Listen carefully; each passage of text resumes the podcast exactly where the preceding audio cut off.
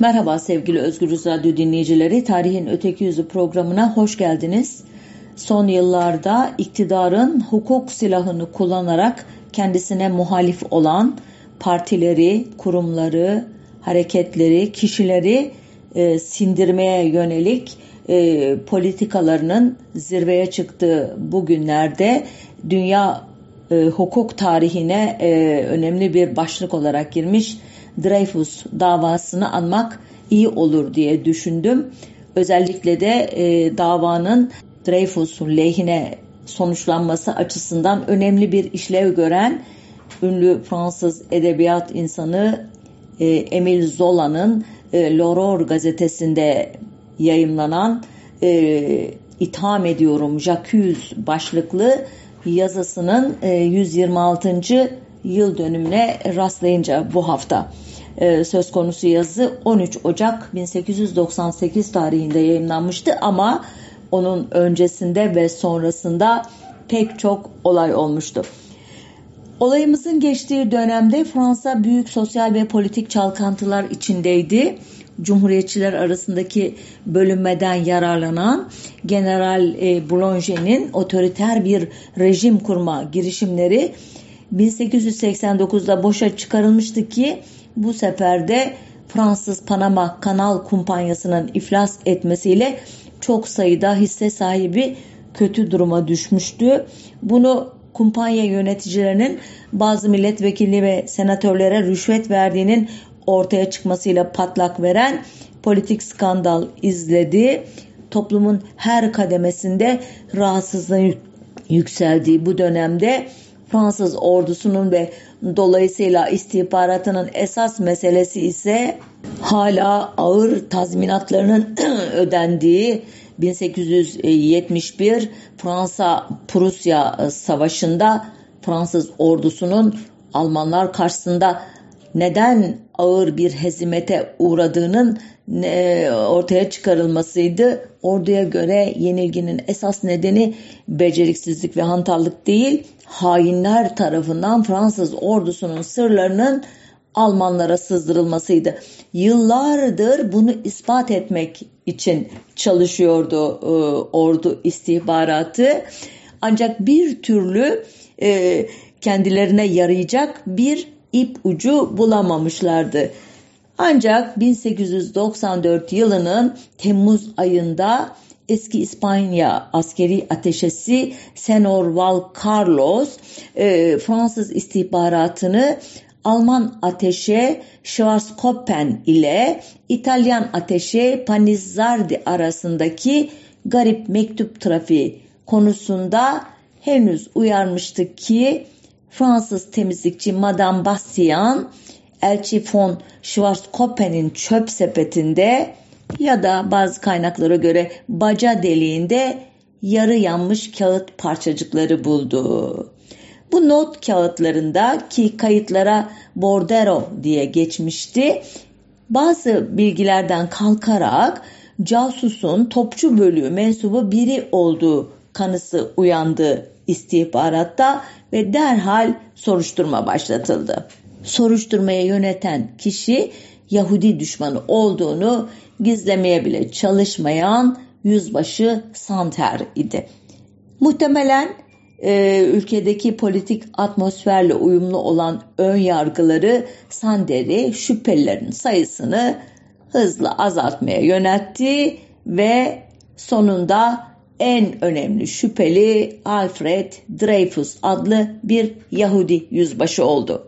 Dava sürecinde iyice belirginleşeceği üzere Fransız ordusunun bu silik üyesi 1859'da Alsas bölgesindeki Mulhouse şehrinde doğmuştu. Babası dokuma fabrikatörü idi ve Prusya Savaşı'ndan sonra Fransız tabiyetini seçerek Paris'e göç etmişti.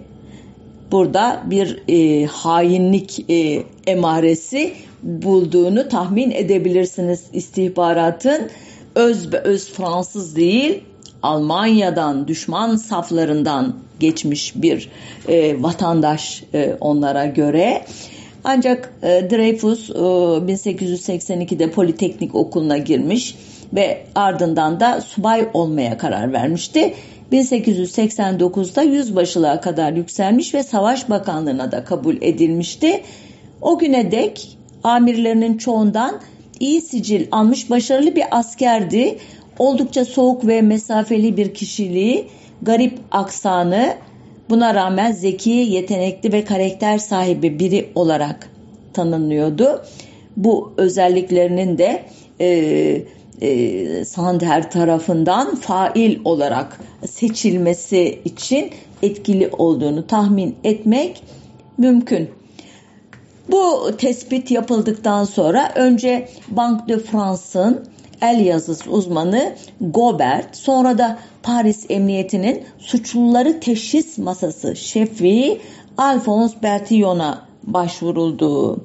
Gobert görece tarafsız bir rapor vermişti ancak bir suçlu tipolojisi oluşturmak üzere geliştirdiği vücut ölçümleme teknikleri ile ileride antropometri biliminin kurucusu olmaya kendisini e, aday olarak ilan etmiş olan Bertillon el yazısı tahlili konusundaki sınırlı bilgisi ile not kağıdındaki yazının Dreyfus'un el yazısı olduğuna karar verdi. Sonunda aranan kanıt bulunmuştu.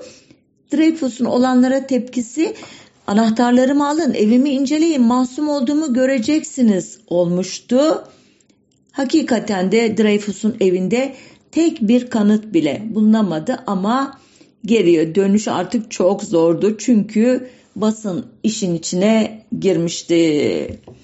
İleride basının nasıl bir rol oynadığını biraz daha ayrıntılı anlatacağım. Ama şimdilik kronolojik bir sırayla izninizle gideyim. 28 Ekim'de Libre Parole gazetesi Yahudi ordu mensubu Dreyfus'un Fransa'nın sırlarını Almanlara sattığı yolundaki kesin kanıtlardan söz eden yayınına başladı.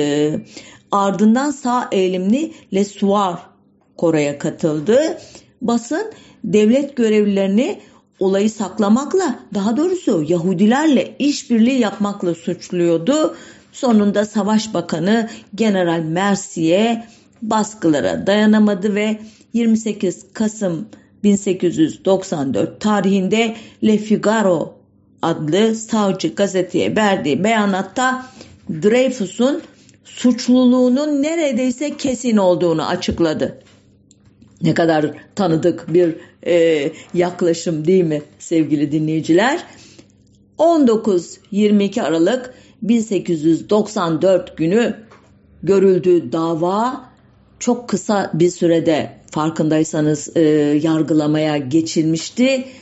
Ancak bu e, üç günlük yargılama bütün Fransa'yı etkiledi. Sadece devlet kademelerinde değil, parlamentoda, evlerde, sokakta, kahvelerde, e, araç e, taşıma araçlarında herkes bunu konuşuyordu. Sadece başkentte değil, taşranın en ücra köşesinde bile Dreyfus davası en önemli konuydu. Davanın en önemli kanıtı olan Bertillon'un raporu ise diğer önemli kanıt güya İtalyan ateşesinin yazmış olduğu bu D nokta noktanın alçaklığıdır şeklindeki bir mektup parçacığı ile yarışıyordu. Ee, buradaki D'nin Dreyfus'un baş harfi olduğuna dair hiçbir kanıt yoktu ama böyle bir kanıtın varlığından haberi bile olmayan Dreyfus'un avukatları itiraz bile edememişlerdi. Ne kadar benziyor bunlar da değil mi günümüzdeki ve geçmişteki pek çok yargılamaya devam ediyoruz. Basının yönlendirdiği kamuoyu ve ordunun baskısı ile mahkeme kararını açıkladı. Alfred Dreyfus vatana ihanet suçundan ömür boyu hapse mahkum edilmiştir.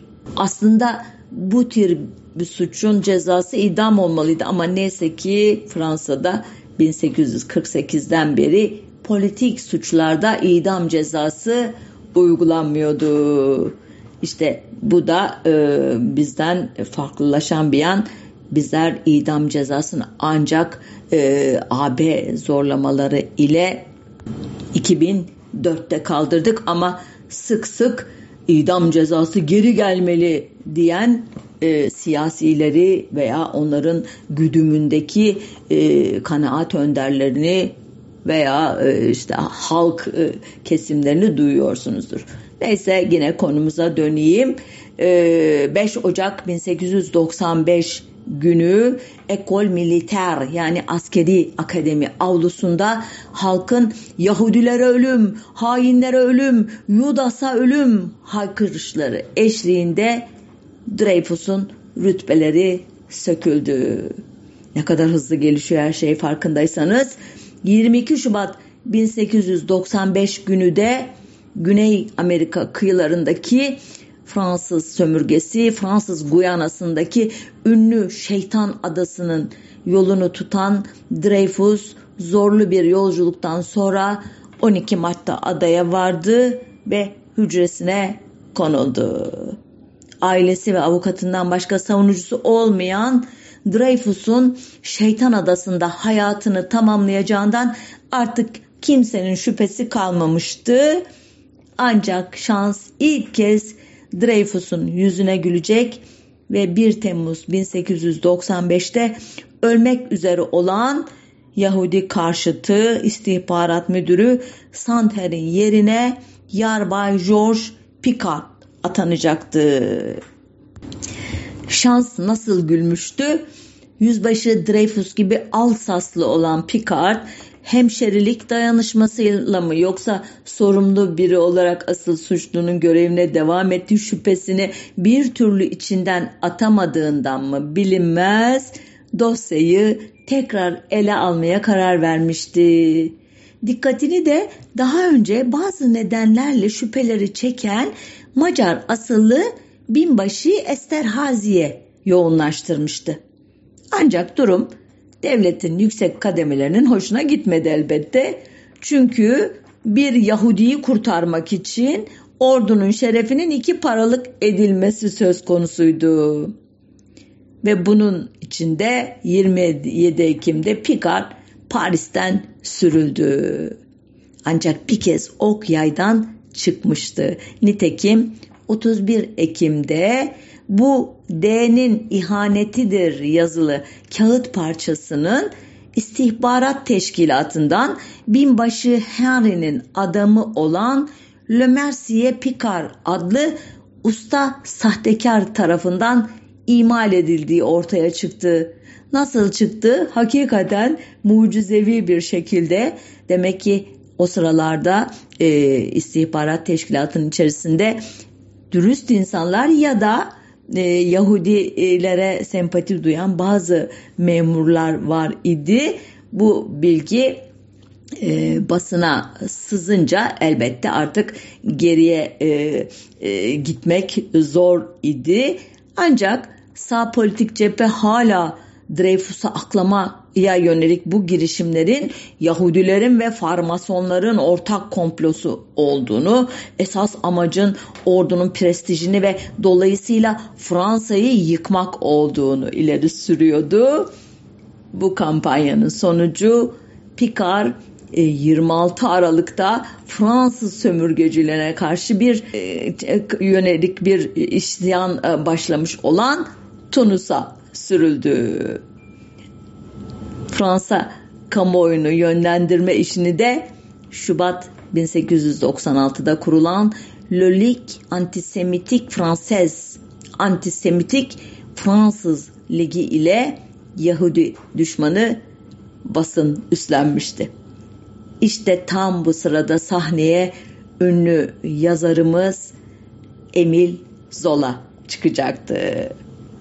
İlk romanı Claude'un itirafı 1865'te basılan, 1880'den e, sonra e,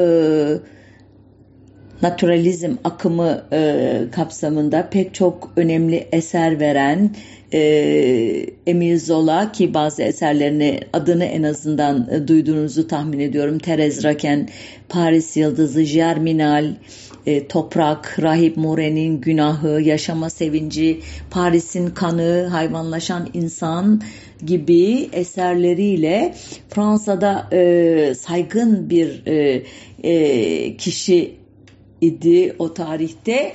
İlk mektubu e, 25 Kasım 1897 e, günlü Le Figaro gazetesinde yayımlandı. Yazının başlığı Zola'nın e, davadaki kararlılığını anlatıyordu adeta. Başlık şöyle idi. La vérité est un marché et rien ne l'arrêtera. Gerçek yürümekte ve hiçbir şey onu durduramayacak. Zola yazısında e, gerçeğe e, bir e, beden kazandırmıştı. Ona bir kahraman vasfı yüklemişti.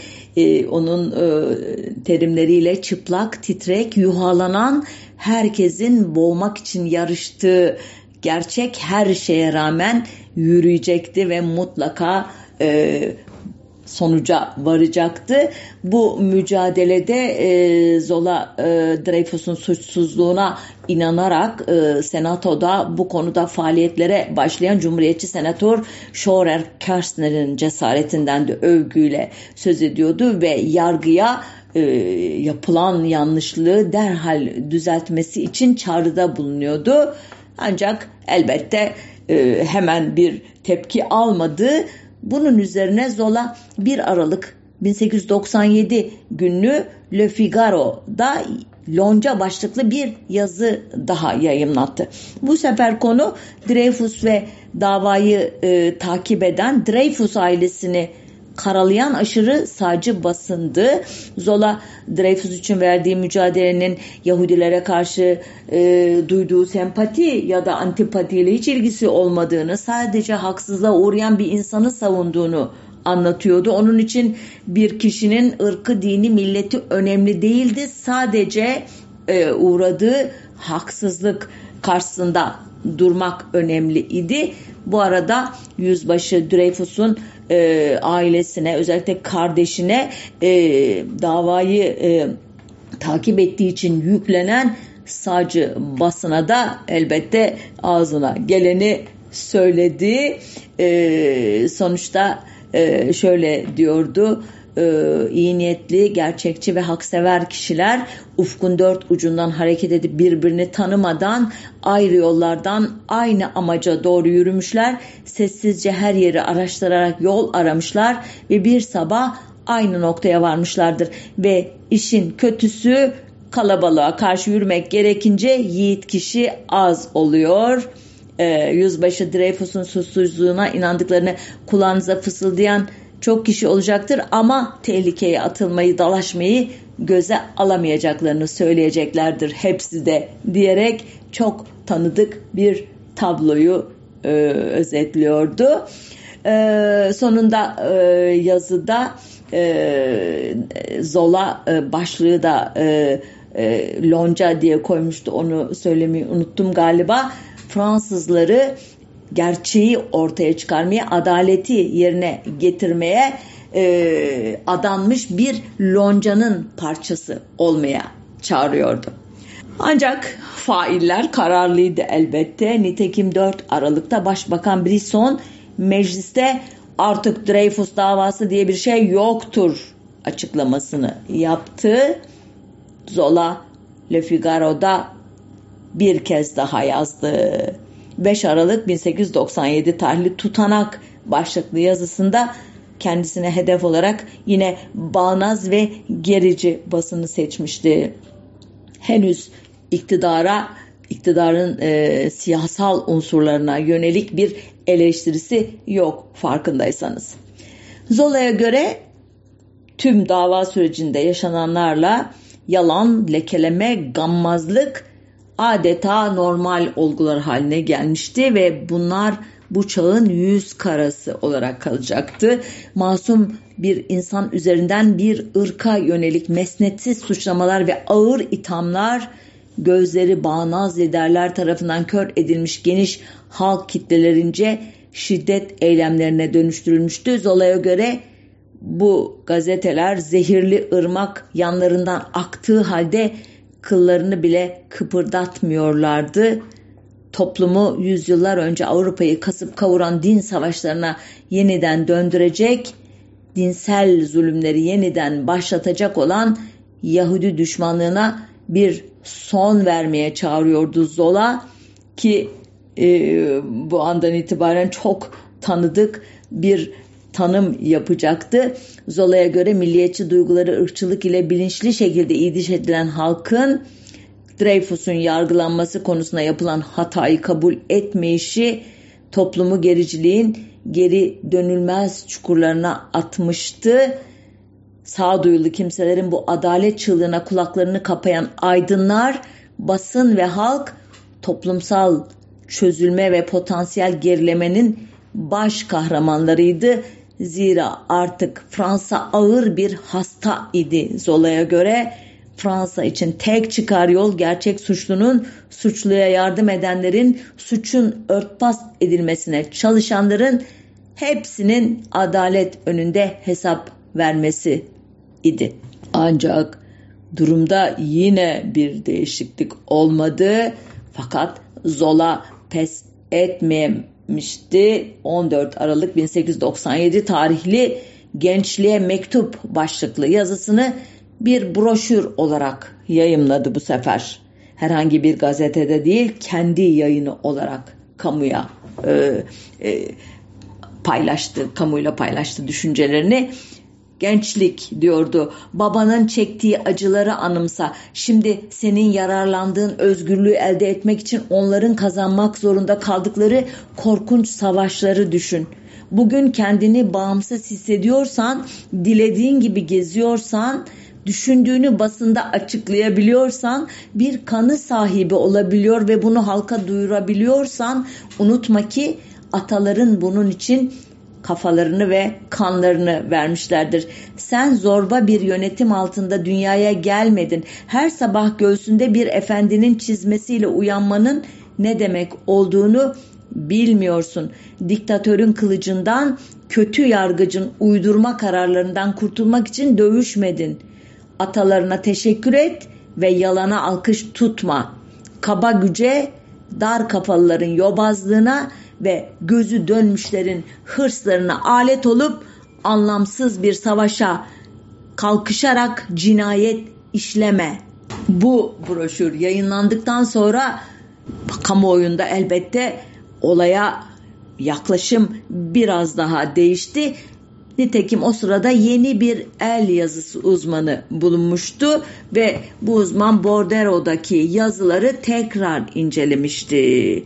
Ancak beklenen yine olmadı ve bu yazının daha önce Picardi'nin e, tespit ettiği gibi Esterhazy'ye ait olmadığı yönünde bir rapor verildi. Yani işler Dreyfus için bir türlü yolunda gitmiyordu. Derin devlet direniyordu. Ee, sözün bir başka ifadesiyle. Bunun üzerine Zola 6 Ocak 1898'de bir broşür daha yayımladı. Bu sefer Fransa'ya mektup başlığını taşıyordu bu e, yazısı. E, Dreyfus davasında kararmaya başlayan kamu vicdanı karşısında tüm ulusa, tüm Fransızlara sesleniyordu bu sefer Zola. Üzüntüsünü, kızgınlığını ve umudunu haykırıyordu. Eşitlik olgusunu demokrasinin temel yapı taşı kabul etmiş, özgürlük ve adalet konusunda tüm dünyada örnek alınan Fransa'nın nasıl olup da bu zelil duruma düştüğünü sorguluyordu. Davanın gerçek suçlusu Esterhazy'nin yargılanmasının önünü kapatan Dreyfus adına adaletin tecelli etmesini engelleyen vekiller kılıç ve postal sevdalılarıdır diyordu. General Bilo mecliste alkışlanırken duvarda kılıç gölgesinin belirdiğini görüyorum. Ey Fransa eğer uyanmazsan diktatörlüğe gideceksin bunu bilesin diye bitiriyordu mektubunu Zola. Dikkat ederseniz artık konu hedef eleştiri okları savcı basından antisemit e, e, basından giderek devleti yönetenlere ve o devletin içindeki darbe yanlarına çevrilmişti. Ancak devletin yanıtı bu e, davanın yeniden sorgulanmasını başlatan o memurun, e, dürüst memurun Picard'ın ki hatırlarsanız önce Taşra'ya sonra da Tunus'a sürülmüştü. Onun hapse yollanması oldu. Ancak Zola yine kararından vazgeçmedi ve bu sefer 13 Ocak tarihli L'Horreur gazetesinin ilk sayfasında boydan boya Jacques itham ediyorum başlıklı yazısı yayımlandı. Sonradan bu kışkırtıcı başlığın gazetenin sahibi ve editörü George Clemenceau'nun fikri olduğu anlaşılacaktı. Clemenceau ileriki tarihlerde de Fransa Cumhurbaşkanı olacak. Ee, çok önemli bir siyaset insanı ve gazeteci idi. Bu mektubunda Zola e, davadaki e, gelişmelerin vahameti konusunda doğrudan Cumhurbaşkanı Felix Faure'ye sesleniyordu. Zola'ya göre Faure dürüst bir devlet adamıydı ve bu lekeyi Fransa'nın e, alnına sürenler onu da suç ortakları yapmaktaydı. Zola bütün bu adaletsizliğe dur diyecek tek kişinin Cumhurbaşkanı olduğunu söylüyor ve e, Dreyfus'un suçsuzluğuna inanan Kessner, Picard, Leblois gibi kişilerin mücadelesine yer veriyordu. Özellikle gençlerin ve milli ve dini duyguları e, ile coşan geniş halk kitlelerinin sömürülmesi e, konusundan yola çıkarak da çok ağır bir e, yargılama yapıyordu devleti yönetenlere karşı. Zola'ya göre vatana ihanet eden, kendi çıkarlarını ülkesinin çıkarları üstünde tutan koltuk sevdalısı, rejim karşıtı toplumsal birliğin ve özellikle de laikliğin düşmanı olan kimseler şimdi kalkmış ordunun şerefinden söz eder olmuştu. Bu kişiler yetmezmiş gibi halkın orduyu sevmesi ve koruması gerektiğini de sürekli dile getiriyorlardı. Halkın asıl isyan etmesi gereken kişiler masum bir insanı iftira ile töhmet altında bırakıp hüküm giydirerek toplumsal kutuplaşmayı tırmandıran bağnaz ve layıklık karşıtı bu kesimlerdi. Zola diyordu ki ordunun haysiyeti korunuyor gerekçesiyle gerçek suçlar ve vatan hainleri devletin üst makamlarındaki görevlilerce korunuyor. Ordunun şerefine sürülen bu lekenin temizlenmesinin tek yolu adaletin sağlanmasıdır. Biz onun şerefiniz ve saygınlığını düşündüğümüz için adaleti istiyoruz. Burada söz konusu olan kılıçtır. Belki de yarın başımıza efendi kesilecek olan kılıç. Bu kılıcın kabzasını bağnazca öpmek mi? Asla diye bitiriyordu Zola mektubunu. Gazetenin söz konusu sayısı sadece Paris'te 200 bin satmıştı. Elbette artık Zola'nın e, itham ettiği kişiler e, adaleti sağlamamanın bedelinin halkın gözünde ne olduğunu fark etmiş idiler. Sonunda Bakanlar Kurulu duruma el koydu ama yine ilk yaptıkları şey Emir Zola'yı ordunun ve devletin prestijini zedelemek suçundan mahkemeye vermeyi kararlaştırmak oldu. Ancak Zola'nın yanında e, Reinhard, Prévost, Clemenceau, Durkheim, Anatole France, e, Proust gibi önemli entelektüeller ve biraz önce adını andığım senatör Schorer Köstner vardı. Ancak bu destekler yetmedi ve Zola 7 Şubat'ta yargılanmaya başladı. Dava sırasında e, basın tarafından kışkırtılmış bazı halk kesimleri Yahudi düşmanı sloganlarla mahkemeyi etki altında bırakmaya çalıştılar. Buna Dreyfusçuların yanıtı İnsan ve Vatandaş Hakları Ligi'ni kurmak oldu ki bu örgüt günümüzde de varlığını sürdürüyor bildiğim kadarıyla.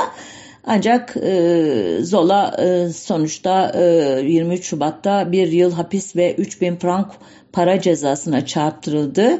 E, Dreyfus'un yeniden e, yargılanmasına yol açan Alsaslı hemşerisi Picard ordudan ihraç edildi. 13 Mart 1898'de sahtekar Henry bir otel odasında asılmış bulundu. Ee, bir seskunluk döneminden sonra 7 Temmuz'da Picard ve sosyalist lider Jean Jaurès davanın yeniden görülmesini talep ettiler ancak başarılı olamadılar. Ee, anlaşılan derin devlet e, direniyordu. Ardından 26 Temmuz'da Zola'dan e, Legion d'Honneur nişanı geri alındı.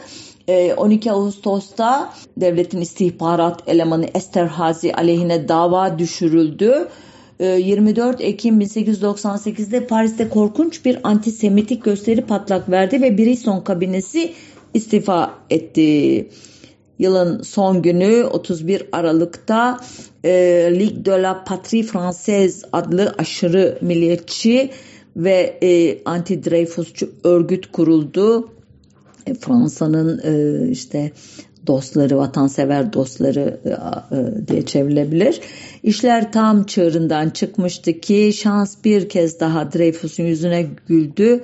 16 Şubat'ta e, Emir Zola'nın e, dürüst bir insan olarak nitelediği ve davaya müdahale etmesi için adeta yalvardığı Cumhurbaşkanı Felix Faure aniden öldü. Yerine Dreyfus'un e, e, suçsuz olduğuna inanan Emil Lube geçti. Bu durum davanın kaderini bir kez daha değiştirecekti. Söylemeyi ihmal ettim e, ya da yeri gelmemişti. Bu ana kadar ki tüm süre sadece e, Avrupa'da değil hatta Amerika'da değil Osmanlı e, Yahudileri arasında da e, çok büyük ilgiyle izlenmişti. Örneğin Emizola bir yıl hapis ve para cezasına çarptırıldığında Selanik'teki Yahudi cemaatinden 5000 kadar seçkin kişi bir araya gelmiş. E, aralarından seçtikleri bir komisyona heyete 32 sayfalık bir albüm hazırlatmışlardı.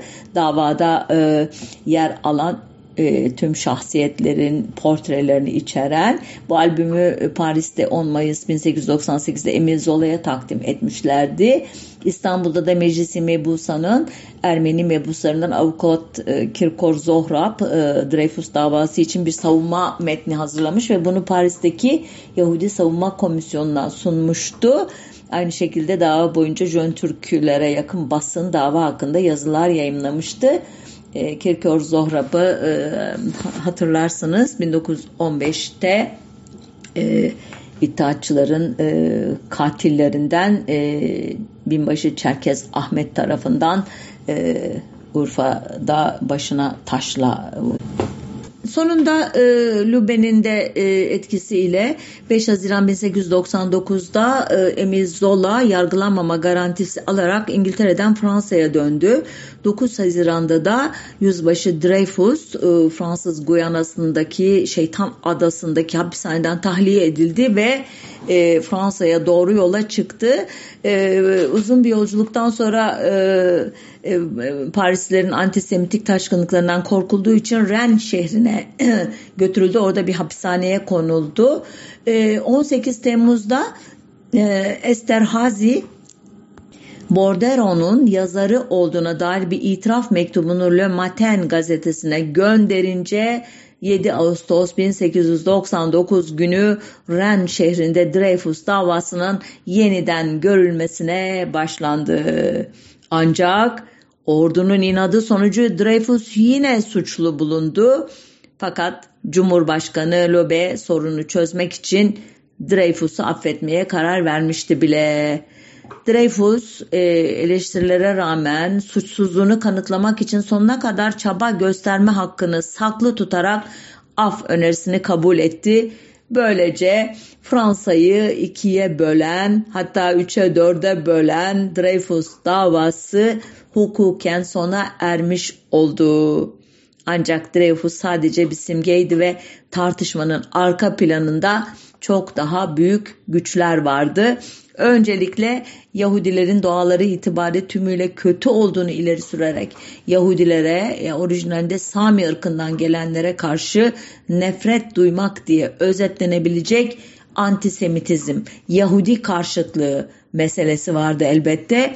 Bu Yahudi karşıtlığının Fransa'daki tarihi aslında çok eskilere gidiyor ancak 1789 Fransız ihtilalinin yarattığı özgürlük ortamından diğer gruplar gibi Yahudiler de yararlanmıştı.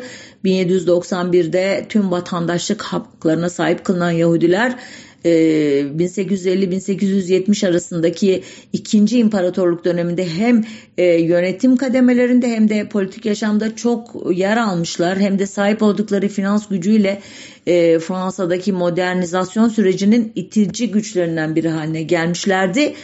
Bu konumları paradoksal olarak iki cepheden tepki gördü. Bu cephelerden biri Yahudi sermayesine karşı sınıfsal kini, Yahudi düşmanlığı ile karıştıran sosyalistler, diğeri de Yahudiliğin e, dinsel düşmanı olan Katolik kilisesiydi. Yani İsa'yı siz e, ihbar ettiniz e, Yudas e, e, aracılığıyla e, siz suçlusunuz diyen o kadim e, e, din cephesi e, sonuçta bu iki kesimin kışkırttığı halk kitlerinin kafasının karışması gayet doğaldı. E, bu e, duyguyu e, köpürten ise defalarca e, belirttiğim üzere Fransız basını idi. 1881'den beri tümüyle serbest olan Fransız basını e, gücünü göstermek için iyi bir fırsat olarak görmüştü bu davayı. Ancak bu fırsatı çok kötü kullandılar. E, basının e, e, rolünü e, pek çok kez anlattım. Çıkan yazılar, ee, işte aslında tüm medya e, her yönüyle ırkçılığı kışkırtmıştı. Politik manipülasyonlara başvurdu. istihbarat güçlerine destek çıktılar. Geleneksel değerlerin ve bunların adalet üzerindeki etkisini daim kılmaya çalışan baş yazılar yazdılar. Gazetelere gölen göya imzasız mektuplar, suikast iddiaları, sahtekarlık, rüşvet haberleri, efendim söyleyeyim peçeli kontestlerin getirdiği götürdüğü mektuplar gazete sütunlarını süsledi e, karikatüristler e, e, Yahudi e, tiplemeleri adı altında e, Yahudilere karşı ön yargıları e, pekiştiren karikatürler e, çizdiler ve bunların yönlendirmesiyle e, o tarihte de çok saygın olan Emizola örneğin domates ve taş yağmuruna tutuldu. Sen nehrine atılmaya kalkışıldı. E, Dreyfus'un Yahudilerin Şabat gününe rastlayan rütbe söküm töreni gazetelerde defalarca anlatılarak e, gazete e, Yahudi düşmanlığı bir estetiğe kavuşturuldu adeta e, işte e, gazetelerde Dreyfus'un fizyonomisinin tipik Yahudi yüzü olarak lanse edilmesi ve bu yüzün tipik bir suçlu yüzü olarak ele alınması hatırlarsanız polis şefi Bertillon'un e, konuşan yüz diye anılan uyduruk ölçümleme sistematiği ile bağlantılandırılmıştı. Bütün bu e, malzemeler e, bu Bertillon stili karikatürler e, yıllarca 10 yıllarca e, hatta tekrarlanarak Fransa'da Yahudi düşmanlığının kökleşmesine e, neden oldu.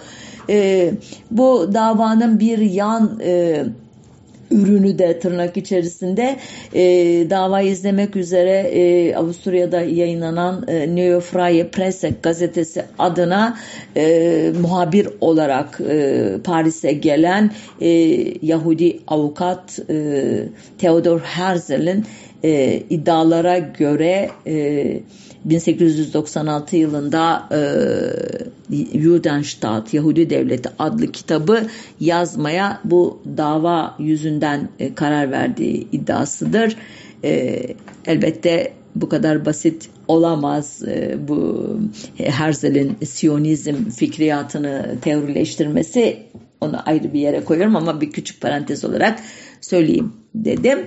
Elbette sırf antisemitizm değil de arka plandaki çatışma e, hatlarından e, hatları e, Cumhuriyetçiler ve kilisenin büyük kavgası da vardı. Bilindiği gibi iki taraf 19. yüzyıl boyunca dinsel hoşgörüsüzlük, eğitimin laikleştirilmesi ve politik özgürlükler gibi temalar etrafında kıyasıya çarpışmışlardı.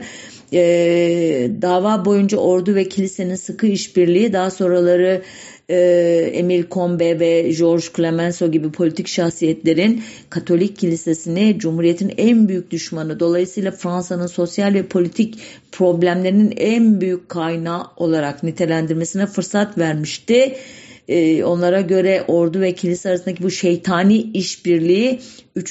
Cumhuriyet'in üstüne kurulduğu adalet, eşitlik ve özgürlük ideallerini gerisin geriye götürecek kadar vahimdi. E, nitekim bu politikaların sonucu olarak Fransız ordusunun Cumhuriyet ideallerine göre yeniden organize edilmesi için daha 1900'lerin başında e, farmasonların da dahil olduğu bazı operasyonlar yapıldı. E, antisemitik memurlara değilse bile Katolik eğilimli görevlere işten el çektirildi. 1901, 1904 ve 1905'te çıkarılan yasalarla da kilisenin eğitim ve sosyal olaylar üzerindeki etkisi büyük ölçüde kırıldı. Bu işin e, sosyal e, yanı e, yani 12 yıl boyunca Fransa'yı etkileyen hatta Avrupa'nın diğer ülkelerinde ABD'de bile büyük yankılar uyandıran Osmanlı ülkesinde de izlenen bu dava boyunca monarşizmle milliyetçilik, antisemitizmle insan hakları, komploculukla hukukun üstünlüğü, otoriterlikle demokrasi, devletle aydınlar, şövenist milliyetçilikle antimilitarizm, içine kapalı cemaatçilikle evrenselci idealler çarpıştı ve e, görünüşte e, bunu e, işte aydınlar, insan haklarıcılar, hukukun üstünlükçüleri, e, e, devlet e, karşıtı e, merkez kaç kuvvetleri e, kazanmış görünüyordu. Ancak tabi günümüze e, kadar e, süren bir antisemitizm e, hastalığı aslında bu savaşın en azından bir cephede kesinlikle kazanılamadığını da gösteriyordu. Bu işin ne diyelim büyük resmin hikayesi bu. Tekrar küçük resmin hikayesini tamamlayacak bazı bilgiler verip programı bağlayayım izninizle. 28 ee, Eylül 1902'de Emil Zola ve karısı kaldıkları otel odasında bacanın tıkanmasından dolayı meydana gelen bir karbon monoksit zehirlenmesi yüzünden uykularında öldüler. Olayın bir suikast olduğu ileri sürüldü ancak hiçbir zaman açığa çıkarılamadı gerçek neden veya failler. 1904 ee, yılında yeniden yargılanma hakkı kazanan Dreyfus 21 Temmuz 1906'da yani olayın patlak vermesinden tam 12 yıl sonra resmen orduya kabul edildi ve Legion d'Honneur nişanı aldı rütbelerinin yeniden takılması töreni sırasında halk bu sefer çok yaşa Dreyfus diye bağırıyordu. Dreyfus'un buna yanıtı gayet alçak gönüllü bir şekilde hayır beyler hayır çok Yaşa Fransa olacaktı. 4 Haziran 1908'de Emile Zola'nın külleri Pantheon'a yerleştirilirken Louis Gregory adlı bir gazeteci törende bulunan yüzbaşı Dreyfus'a iki el ateş etti. Dreyfus kolundan hafifçe yaralandı neyse ki. 19 Ocak 1914'te e, yani Birinci Dünya Savaşı başlamadan e, Picard e, bir binicilik kazasında öldü biliyorsunuz Dreyfus'un ikinci kez yargılanmasının e, e, gerçek nedeni oydu Alsaslı e, hemşerisi Picard idi. Birinci Dünya Savaşı sırasında George Clemenceau e, L'Aurore gazetesinde e, Jacques e, makalesinin yayınlanmasına ön ayak olan e, bu önemli siyasetçi, gazeteci e, Fransa'da başbakan olurken Dreyfus da Verdun'de savaşıyordu. Yine savaş sırasında Alman ateşe Schwarzkoppen Doğu cephesinde hastalıktan öldü. E, ölüm döşeğinde ey Fransız halkı duyun beni yüzbaşı Dreyfus masumdur diye bağırdığı ileri sürüldü. Ee, Alman Rothschildler tarafından finanse edildiği ortaya çıkan esas casus Esterhazy ise 1926 yılında İngiltere'de öldü ve nihayet 12 Temmuz 1935'te yüzbaşı Dreyfus hayata gözlerini yumdu. Hikayenin sonu mu bu? Hayır. Çok ilginç bir şekilde devam etti hikaye. Ee, biliyorsunuz 1 Eylül 1939'da e, Alman Nazi ordularının Polonya sınırını aşmasıyla birlikte 2. Dünya Savaşı resmen başlamıştı. E, ardından e, Nazi orduları pek çok ülkeyi işgal ettiler ve nihayet e, 1940 yılının e, Haziran ayında Fransa sınırını aştılar. 22 Haziran 1940'da imzalanan bir anlaşmayla Fransa iki bölgeye ayrıldı. Biri Alman işgali altında öbürü ise kağıt üzerinde de olsa Fransızların egemenliği altında idi e, göya e, Temmuz e, 1940 ve Eylül 1944 arasında e, göya bağımsız olan e, bu Fransız hükümeti Vichy şehrinde hüküm sürdüğü için buna Vichy dönemi dendi. Vichy döneminde e, bu hükümetler e, Nazilere karşı açık bir direniş kesinlikle göstermediler. E, aksine 1941'de e, antisemitik bir yasa yürürlüğe koydular ve bu yasa e, yüzünden Dreyfus'un geride kalan ailesi Montpellier'e sürüldü. Ancak e, Fransa'nın e, Yahudileri ki sayıları 60 bine varıyordu o tarihte e, daha da şanssızdı Dreyfus ailesinden e, Nazilerin bu yönde bir talepleri olmadığı halde toplama kamplarına gönderildiler. Bu sayı tüm Avrupa ülkeleri içinde en yüksek sayı idi. Savaş bittikten sonra uzun bir süre Fransa ne Dreyfus e, davasını hatırladı ne antisemitizm konusunda e, veya Vichy dönemi konusundaki eylemler konusunda bir özür diledi. Ancak elbette her ülkede olduğu gibi orada da öteki tarihçiler vardı. Orada da insan haklarını önceleyen, e, devlete karşı vatandaşı e, savunan ve Fransa'nın e, tarihsel suçlarıyla yüzleşmesinin e, sağaltıcı etkisine inanan e, kesimler vardı. Bunların zorlamasıyla 1973 yılında Fransa antisemitizm ile ilgili her türlü eylemi yasaklanmasını oy birliğiyle kabul etti. Bu tarihte de Dreyfus meselesi açılmamıştı. Ancak 1982'de Bredin adlı bir yazar e, olayımızın başlangıcında adlarını andığımız İspanya askeri ateşesi Senor Val Carlos ile Alman askeri ateşesi Schwarzkoppen arasındaki mektupların aslında aşk mektupları olduğunu ileri süren bir yayın yaptı. Yani karşımızda değil bir e, askeri sırların paylaşması, değil iki e, diplomat arasındaki resmi yazışmalar, iki erkek arasında yaşanan bir aşkın e, e, ürünü olan mektuplar vardı. Onun için nokta noktalarla dolu idi o ele geçen küçük not kağıtları elbette bu işin rengini değiştiriyordu ama hala Dreyfus'u aklamaya yönelik resmi bir adım yoktu. Nihayet 1994 yılının Şubat ayında Ordu gazetesinin editörü Yüzbaşı Goyak bugün Dreyfus'un masumiyeti tarihçiler tarafından genellikle kabul gören bir teoridir açıklamasını yaptı ve böylece olay umulmadık bir şekilde bir e, iade itibar e, sürecine dönüştü. Eylül 1995'te Fransız ordusu Dreyfus'un masumiyetini resmen kabul etti. 13 Ocak 1998'de Emil Zola'nın 13 Ocak 1898 tarihli L'Aurore gazetesinde yayınlanan ünlü Jacques itham ediyorum adlı mektubun yayınlanışının 100. yıl dönümünde yani Başbakan Lionel Jospin ve tüm Fransa parlamentosu Emile Zola'nın gerçek ve adalet uğruna verdiği mücadelenin anısı önünde saygı ile eğildiler. Jacques mektubunun dev bir reprodüksiyonu parlamento duvarına asıldı ve askeri akademinin duvarına bir hatıra plaketi çakıldı.